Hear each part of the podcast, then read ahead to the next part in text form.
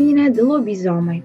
Em Vila Franca do Campo, há cerca de um século, havia um ferreiro, pai de muitos filhos, sendo um deles Valério.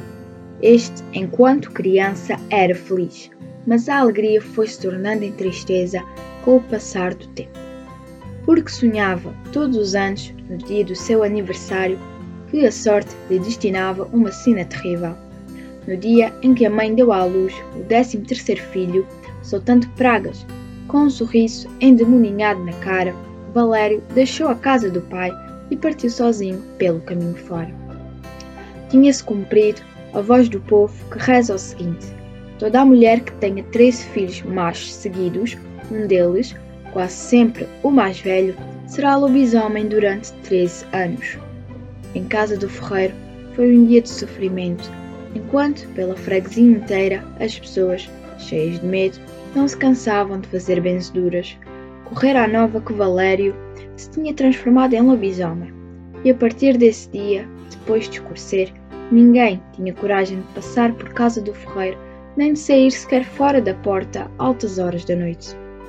Durante os serões de inverno, tremendo de medo, contavam que o filho do ferreiro se aproximava das casas, dava coice nas portas, arrastava correntes, soltava gemidos de dor quando o diabo, com o forcado em brasa, o picava.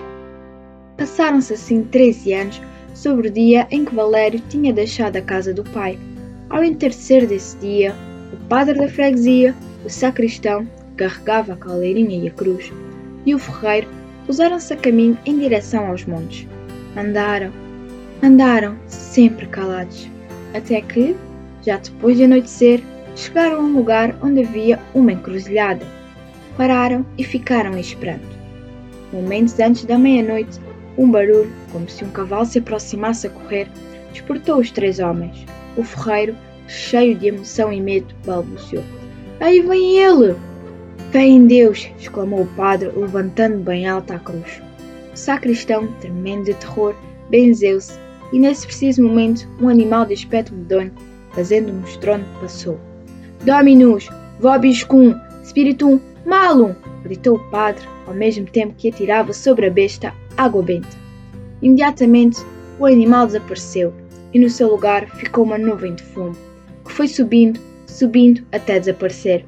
O padre benzeu o sítio e os três homens voltaram para a casa do ferreiro. Aí fez uma grande festa porque a triste sina de Valério tinha acabado.